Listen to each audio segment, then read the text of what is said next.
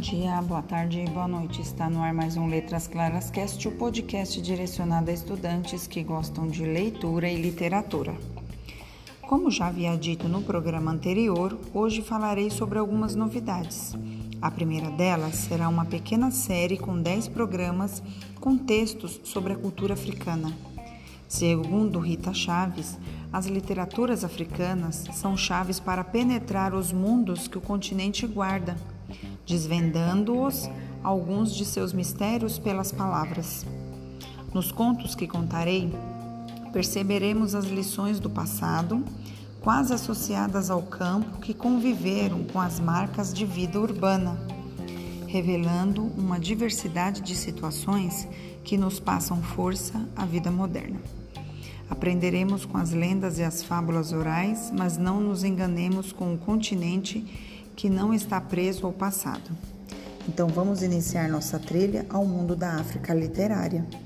O primeiro conto chama-se O Dia em que Explodiu uma Bata Bata, do famoso escritor Mia Couto, que fala de um país já emancipado.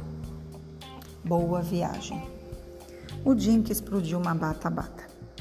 De repente o boi explodiu rebentou sem o mu. No capim em volta choveram pedaços e fatias, grãos e folhas de boi. A carne eram já borboletas vermelhas, os ossos eram moedas espalhadas. Os chifres ficaram num qualquer ramo, balançando a imitar a vida no invisível do vento. O espanto não cabia em Azarias, o pequeno pastor. Ainda há um instante ele admirava o grande boi malhado chamado de mabata-bata. O bicho pastava mais vagaroso que a preguiça. Era o maior da manada, régulo da chifraria, e estava destinado como prenda de lobolo do tio Raul, dono da criação. Azarias trabalhava para ele desde que ficara órfão. Despegava antes da luz para que os bois comessem o cachimbo das primeiras horas. Olhou a desgraça, o boi empoeirado, eco dos silêncios, sombra de nada. Deve ser, foi um, um relâmpago, pensou. Mas relâmpago não podia, o céu estava liso, azul sem mancha. De onde saíra o raio? Ou foi a, a terra que relampejou? Interrogou o horizonte, por cima das árvores.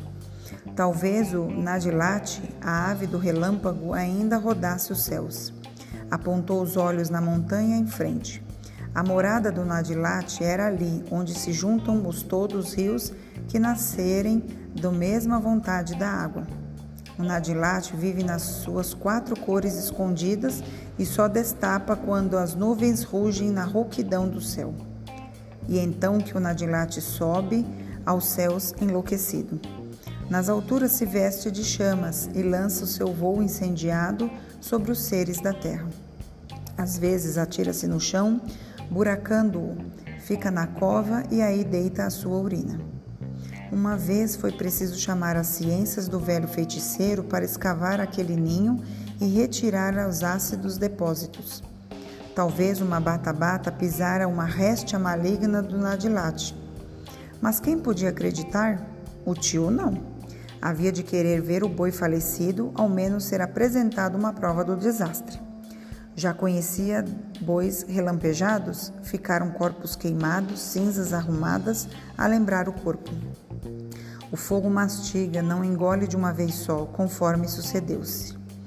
Reparou em volta os outros bois assustados, espalharam-se pelo mato. O medo escorregou os olhos do pequeno pastor. Não apareças sem um boi, Azarias. Só digo, é melhor nem apareceres. A ameaça do tio soprava-lhe os ouvidos. Aquela angústia comia-lhe o ar todo. Que podia fazer? Os pensamentos corriam-lhe como sombra, mas não encontravam saída. Havia uma só solução: era fugir, tentar os caminhos onde não sabia mais nada. Fugir é morrer de um lugar e ele, com os seus calções rotos, um saco velho a tiracolo, que saudade deixava. Maus tratos atrás dos bois. Os filhos dos outros tinham direito da escola, ele não, não era filho.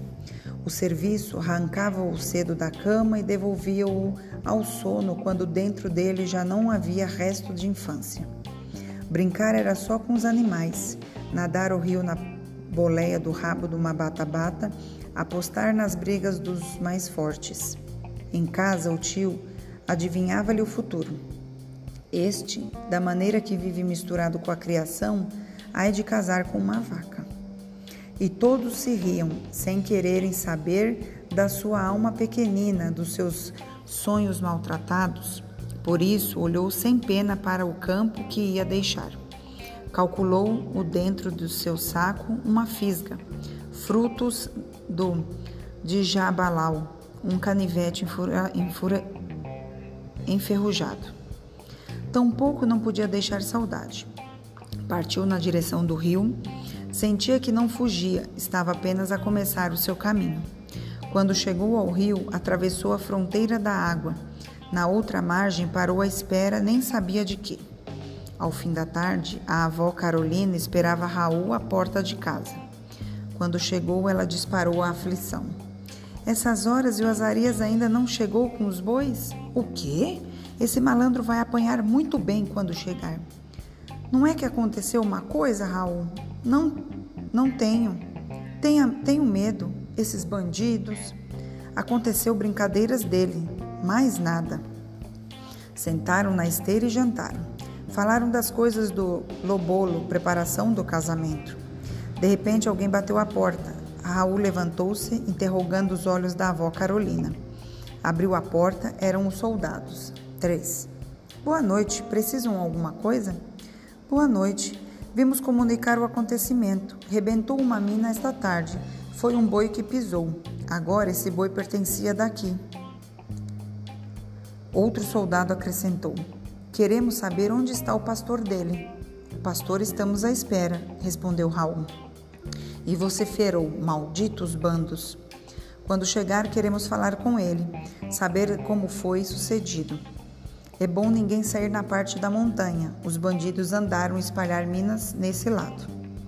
Despediram. Raul ficou rodando a volta das suas perguntas. Esse sacana do Azarias onde foi? E os outros bois andariam espalhados por aí?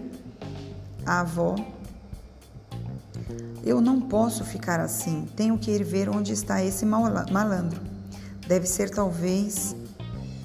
Deve ser, talvez, deixou a manada afugentar-se. É preciso juntar os bois enquanto é cedo. Não podes, Raul. Olha os soldados o que disseram. É perigoso. Mas ele desouviu e meteu-se pela noite. Mato tem subúrbio? Tem. E onde o Azarias conduzia os animais? Raul, rasgando-se nas micaias, aceitou a ciência do miúdo. Ninguém competia com ele na sabedoria da terra. Calculou que o pequeno pastor escolhera refugiar-se no vale. Chegou ao rio e subiu as grandes pedras. A voz superior ordenou: Azarias, volta, Azarias! Só o rio respondia, desenterrando a sua voz corredeira. Nada em toda a volta, mas ele adivinhava a presença oculta do sobrinho. Apareça lá, não tenhas medo. Não vou te bater, juro. Jurava mentiras. Não ia bater, ia matar-lhe de porrada quando acabasse de juntar os bois. No entanto, escolheu sentar estátua de escuro. Os olhos habituados à penumbra Desembarcaram na outra margem. De repente, escutou passos no mato. Ficou alerta. Azarias? Não era. Chegou-lhe a voz de Carolina. Sou eu, Raul. Maldita velha. Que vinha ali fazer? Trapalhar só. Ainda pisava na mina. Rebentava-se e pior, estourava com ele junto. Volta em casa, avó. O Azarias vai negar de ouvir quando chamares, a mim ai de ouvir. E aplicou sua confiança, chamando o pastor. Por trás das sombras, uma silhueta deu aparecimento. És tu, Azarias? Volta comigo. Vamos para casa. Não quero, vou fugir. O Raul foi descendo, gatinhoso, pronto para saltar e agarrar as goelas do sobrinho. Vás fugir para onde, meu filho? Não tem onde. Avó, esse gajo vai voltar nem que eu lhe chamboqueie. até partir-se dos bocados.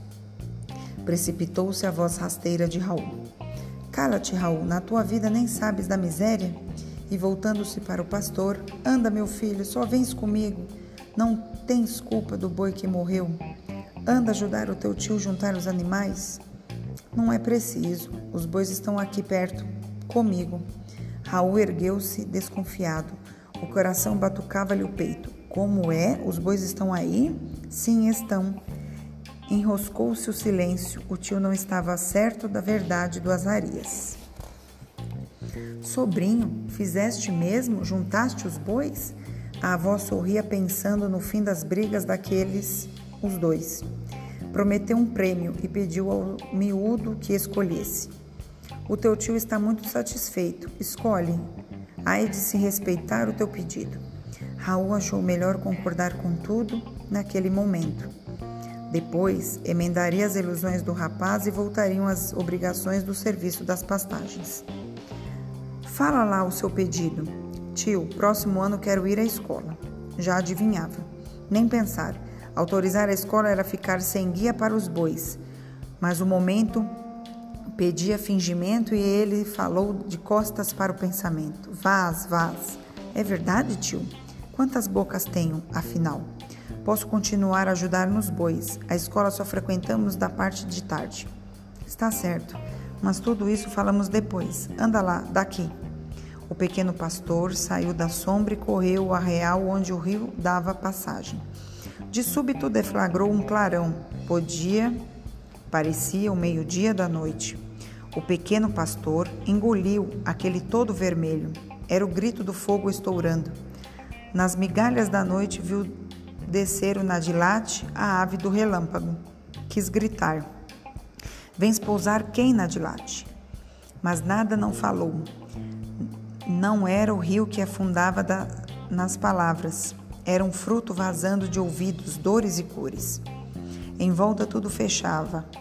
Mesmo o rio suicidava sua água. O mundo embrulhava o chão nos fumos brancos. Vens pousar a avó, coitada, tão boa, ou preferes no tio?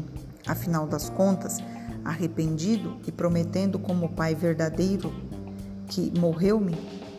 E antes que a ave do fogo se decidisse, Azarias correu e abraçou na viagem da sua chama.